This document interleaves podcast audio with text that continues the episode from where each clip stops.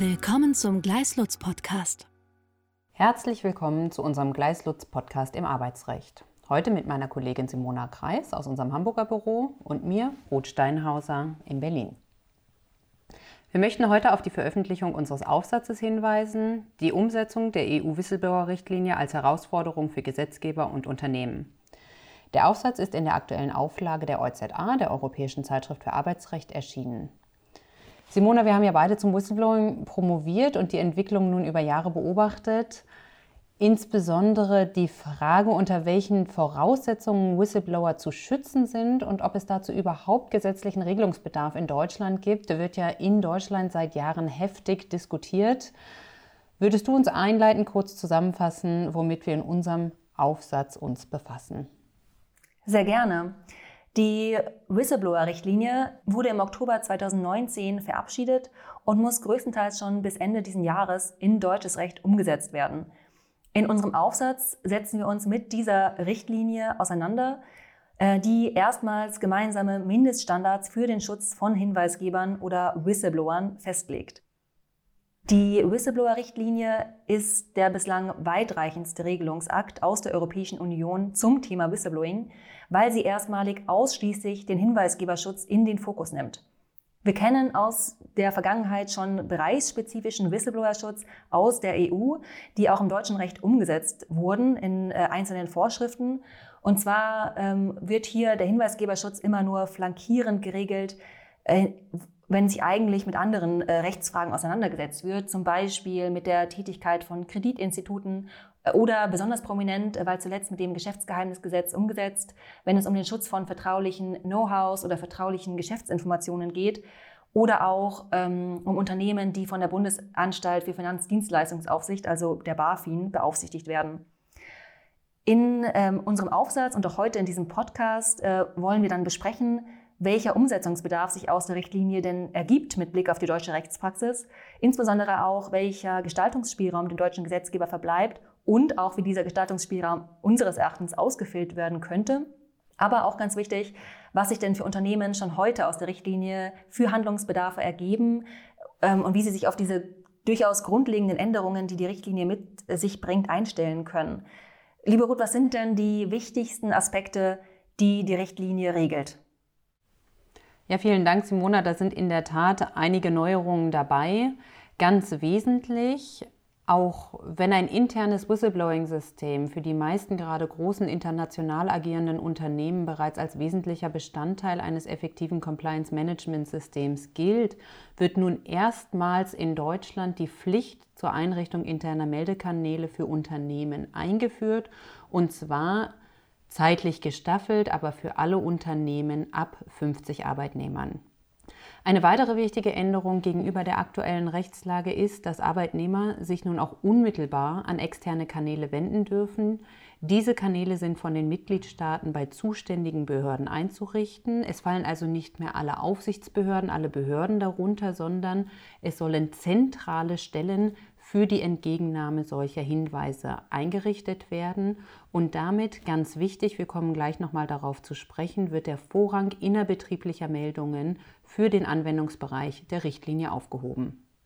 Zudem sieht die Richtlinie einen sehr weiten geschützten Personenkreis vor, der deutlich über den 612 a BGB und auch über die bisherigen bereichsspezifischen Schutzvorschriften hinausgeht. Die Motivation spielt nach der Richtlinie scheinbar keine Rolle. Demnach wäre grundsätzlich auch ein Hinweis in Schädigungsabsicht oder zur Erlangung einer besseren arbeitsrechtlichen Stellung von der Richtlinie geschützt. Weiterer spannender Punkt ist die Beweislastumkehr und dazu wird Simona jetzt noch weiter ausführen. Ja, vielen Dank. Die Richtlinie selbst muss erst noch in nationales Recht umgesetzt werden, ähm, gilt also nicht unmittelbar äh, gegenüber den Unternehmen oder gegenüber den Mitarbeitern. Zur Umsetzung äh, gibt es auch bereits einen ersten Referentenentwurf des äh, Bundesministeriums der Justiz und für Verbraucherschutz, der allerdings noch nicht offiziell veröffentlicht wurde, aber einsehbar ist. Hintergrund ist vermutlich, ähm, dass sich nach wie vor die politischen Akteure sehr schwer damit tun, sich darauf zu einigen, wie der Hinweisgeberschutz in Deutschland ausgestaltet werden sollte, insbesondere was den sachlichen Anwendungsbereich angeht, äh, der ist ja nach der Richtlinie eigentlich sehr begrenzt. Äh, geschützt sind nur Hinweise über Verstöße gegen bestimmtes Unionsrecht. Und die Überlegung, und das bietet sich natürlich an, ist, erweitern wir das in Deutschland auf, ähm, auf nationale Rechtsverstöße. Und genau das sieht auch der Referentenentwurf vor. Das äh, nennt sich ein Hinweisgeberschutzgesetz und äh, erfasst werden sollen auch Informationen über Strafrechtsverstöße oder ähm, über das Recht der Ordnungswidrigkeiten. Der Referentenentwurf geht also noch deutlich weiter als die Richtlinie. Die Gespräche der politischen Akteure über diesen Referentenentwurf sind allerdings vorerst gescheitert und die Umsetzung damit auf die kommende Legislaturperiode vertagt worden. Damit ist eine fristgerechte Umsetzung unwahrscheinlich. Die Richtlinie hat erhebliche Auswirkungen auf die Praxis. Ähm, Ruth, das hast du ja gerade schon ausgeführt. Insbesondere finde ich hier interessant, äh, dass die Richtlinie ein, eine Beweislastumkehr vorsieht. Und zwar äh, genügt es, dass der Hinweisgeber geltend macht, eine Benachteiligung erlitten zu haben, und zwar infolge seiner Meldung. Und dann wird vermutet, dass die Benachteiligung gerade eine Repressalie für die Meldung oder Offenlegung war. Hier äh, stellt sich für uns als Arbeitsrechtsanwältinnen die Frage, ob das nicht mittelbar dazu führt, dass Arbeitgeber Maßnahmen begründen müssen, die sie per se nach bisheriger Rechtsprechung nicht begründen müssten, zum Beispiel eine Probezeitkündigung oder wenn äh, Verträge nicht verlängert werden. Das ist auch insbesondere vor dem Hintergrund interessant, dass sich diese Beweislastumkehr bislang jedenfalls nach der Richtlinie nicht zeitlich begrenzt ausgestaltet worden ist. Das heißt, auch eine Maßnahme, ein Nachteil, der Jahre nach der Meldung eines äh, Rechtsverstoßes erfolgt ist, äh, da gilt immer noch die Vermutung, dass dieser Nachteil dann im Zusammenhang mit der Meldung stand. Ruth, was für Handlungsbedarf ergeben sich denn für Unternehmen ganz konkret und schon heute?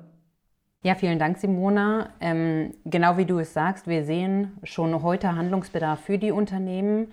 In der Richtlinie ist bereits detailliert zu Verfahrensvorschriften geregelt, wie interne Meldekanäle einzurichten sind Weitere Fragen stellen sich unabhängig von der konkreten gesetzgeberischen Ausgestaltung. Dies betrifft insbesondere Fragen zur Art des Meldekanals, zu Sprachen, die angeboten werden sollen, der Erreichbarkeit des Meldekanals, äh, Kapazitäten für die Entgegennahme und Prüfung auf Folgemaßnahmen.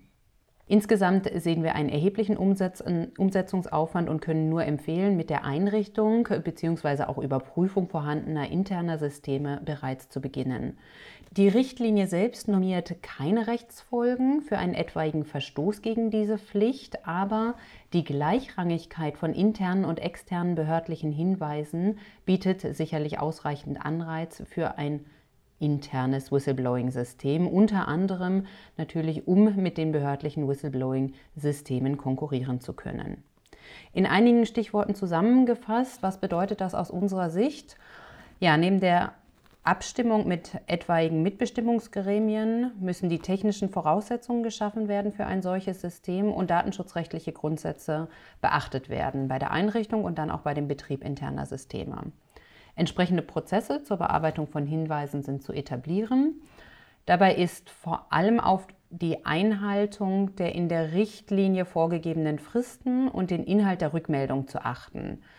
Während zum Beispiel die behördlichen Meldesysteme dem Hinweisgeber das abschließende Ergebnis mitteilen müssen, sieht das Verfahren für interne Meldungen lediglich eine Rückmeldung vor.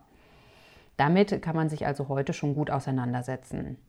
Ein weiterer Punkt ist die Frage nach der Entgegennahme anonymer Hinweise. Es ist sehr wahrscheinlich, dass es im deutschen Recht keine Pflicht geben wird, weder für behördliche noch für interne Meldekanäle anonyme Hinweise entgegenzunehmen. Aus unserer Sicht und aus unseren Erfahrungen sollte trotzdem ernsthaft in Erwägung gezogen werden, solche anonymen Meldungen zuzulassen, um die Akzeptanz des internen Systems zu stärken. Man sollte sich zudem mit der Frage auseinandersetzen, ob und wenn ja, welche weiteren Anreize für die interne Nutzung geschaffen werden können. Last but not least, Mitarbeiter müssen geschult werden im Umgang mit den internen Meldekanälen und ein weiterer wichtiger Schritt zu einem erfolgreichen Whistleblower-System ist die Kommunikation mit den Mitarbeitern. Zuständigkeiten, Verfahren und Kompetenzen sollten klar definiert und auch kommuniziert werden. Simona, du hast es erwähnt, die Umsetzung ist noch nicht abgeschlossen. Was möchten wir dem Gesetzgeber mitgeben? Meines Erachtens kann die Umsetzung der Whistleblower-Richtlinie als Chance begriffen werden, die doch sehr zerstückelten Regelungen zum Hinweisgeberschutz, die schon vorhanden sind, ähm, zu zu vereinheitlichen und in ein äh, Umsetzungsgesetz zu integrieren. Also wir reden hier über Hinweisgeberschutzvorschriften im Geldwäschegesetz, im Kreditwesengesetz, im Börsengesetz oder in der Wirtschaftsprüfverordnung. Und all diese Regelungen könnten zusammengefasst werden und vereinheitlicht werden, auch um zu gewährleisten, dass äh, die Regelungen einheitlich ausgelegt werden und es dann hier zu keinen Wertungswidersprüchen kommt. Dann äh, eine weitere Herausforderung, mit der sich der Gesetzgeber auseinandersetzen muss, ist, dass bestimmte Begrifflichkeiten in der Richtlinie erst in nationale Rechtsbegriffe letztlich übersetzt werden müssen. Ähm, ein Beispiel ist, dass der Whistleblower-Schutz voraussetzt nach der Richtlinie, dass der Hinweisgeber einen hinreichenden Grund zur Annahme hatte, dass gemeldete Informationen der Wahrheit entsprechen. Und hier würde es sich anbieten, einfach mit den bekannten Rechtsbegriffen von Vorsatz und Fahrlässigkeit, insbesondere auch leichter, normaler und grober Fahrlässigkeit, zu arbeiten. Eine weitere Herausforderung ist, inwieweit die Motivation des Hinweisgebers, einen Missstand zu melden oder auch äh, den Adressaten der Meldung zu wählen, berücksichtigt werden könnte. Die Richtlinie ist hier nicht sehr eindeutig ähm, und so muss sich der nationale Gesetzgeber letztlich die Frage stellen, ob denn an der bisherigen Rechtspraxis in Deutschland festgehalten werden soll, durchaus die Motivation des Whistleblowers bei seinen Schutzerwägungen zu berücksichtigen. Ganz wichtig für uns ist die Frage, wie Konzernunternehmen sich mit der Pflicht zur Einrichtung von internen Meldekanälen auseinandersetzen können. Ähm, hier sollte unseres Erachtens klargestellt werden, dass Konzernunternehmen gemeinsam ein System betreiben können, ähm, das dann konzernweit genutzt wird und wichtig für uns äh, wäre auch eine Umsetzung durch die Mitgliedstaaten, die relativ einheitlich erfolgt, so dass hier Unternehmen, die unionsweit tätig sind, sich nicht mit einer zergliederten Regelungsmaterie auseinandersetzen müssen, also letztlich den unterschiedlichen Schutzvoraussetzungen in den einzelnen Mitgliedstaaten gerecht werden müssen, sondern, das ist ja eigentlich auch gerade das Ziel der Richtlinie, ähm, einen einheitlichen Schutzstandard äh, gewährleisten können, indem sie in einer Tochtergesellschaft einen Meldekanal etablieren, der dann auch konzernweit genutzt werden kann. Der Gesetzgeber kann sich oder müsste sich auch noch mit weiteren Fragen auseinandersetzen, die in der Richtlinie so nicht ausdrücklich geklärt werden. Zum Beispiel, wie verhält sich der Hinweisgeberschutz, wenn Hinweise an eine unzuständige Behörde gemeldet werden oder nicht der externe Meldekanal genutzt wird. Diese Frage lässt die Richtlinie schlicht offen und äh, auch interessant, wie sieht denn der Schutz des Hinweisgebers außerhalb des Arbeitsrechts aus, insbesondere wenn er möglicherweise selbst auch an dem Missstand, den er meldet, beteiligt war. Das sind also alles äh, noch große Fragen, äh, die hier gestellt und geklärt werden müssen, und zwar äh, noch binnen kurzer Zeit, nämlich bis Ende des Jahres. Und wir können hier durchaus gespannt sein, wie die Ausgestaltung am Ende des Tages aussehen wird. Ich bin mir an dieser Stelle ganz sicher, dass uns der Hinweisgeberschutz auch noch in Zukunft beschäftigen wird und bedanke mich ganz herzlich für Ihr Interesse und fürs Zuhören. Weitere Informationen finden Sie auf gleislutz.com.